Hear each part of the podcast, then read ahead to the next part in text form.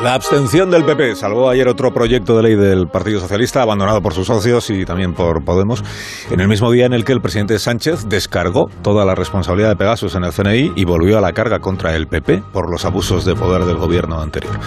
Le pregunto a Fernando Onega qué le pareció la sesión parlamentaria de ayer. Fernando, buenos días. Muy buenos días, Alsina. La sesión de ayer se sitúa entre la magia y el final de etapa. Magia, porque el Partido Socialista se vio solo, tan solo, que hasta el otro partido gobernante no le votó una ley. Y sin embargo, Pedro Sánchez puede decir lo que alguien ya dijo en su nombre. A trancas y barrancas va aprobando sus leyes y ríase la oposición.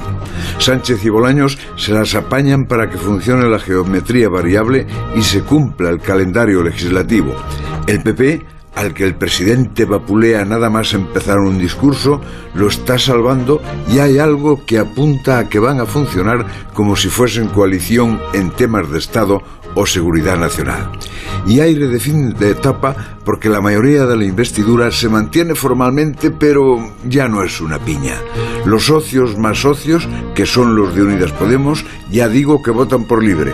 Los socios del apoyo sin coche oficial ya están cabreados todos los días, tratan al presidente con intencionada indiferencia y dejan la legislatura muy revuelta. Esto da una imagen de soledad presidencial pero quizás sea falsa. A mí me parece más bien debilidad porque la mayoría e incluso la coalición de gobierno ya no funcionan como una maquinaria de precisión. Y un detalle más, si me lo permite, Salsina. Tiene que ser muy duro para Sánchez pasar de la gloria de Davos, donde presumió de grandeza personal y de país, sin que nadie le rechiste, a meterse en el mundo de los espías y su barrizal.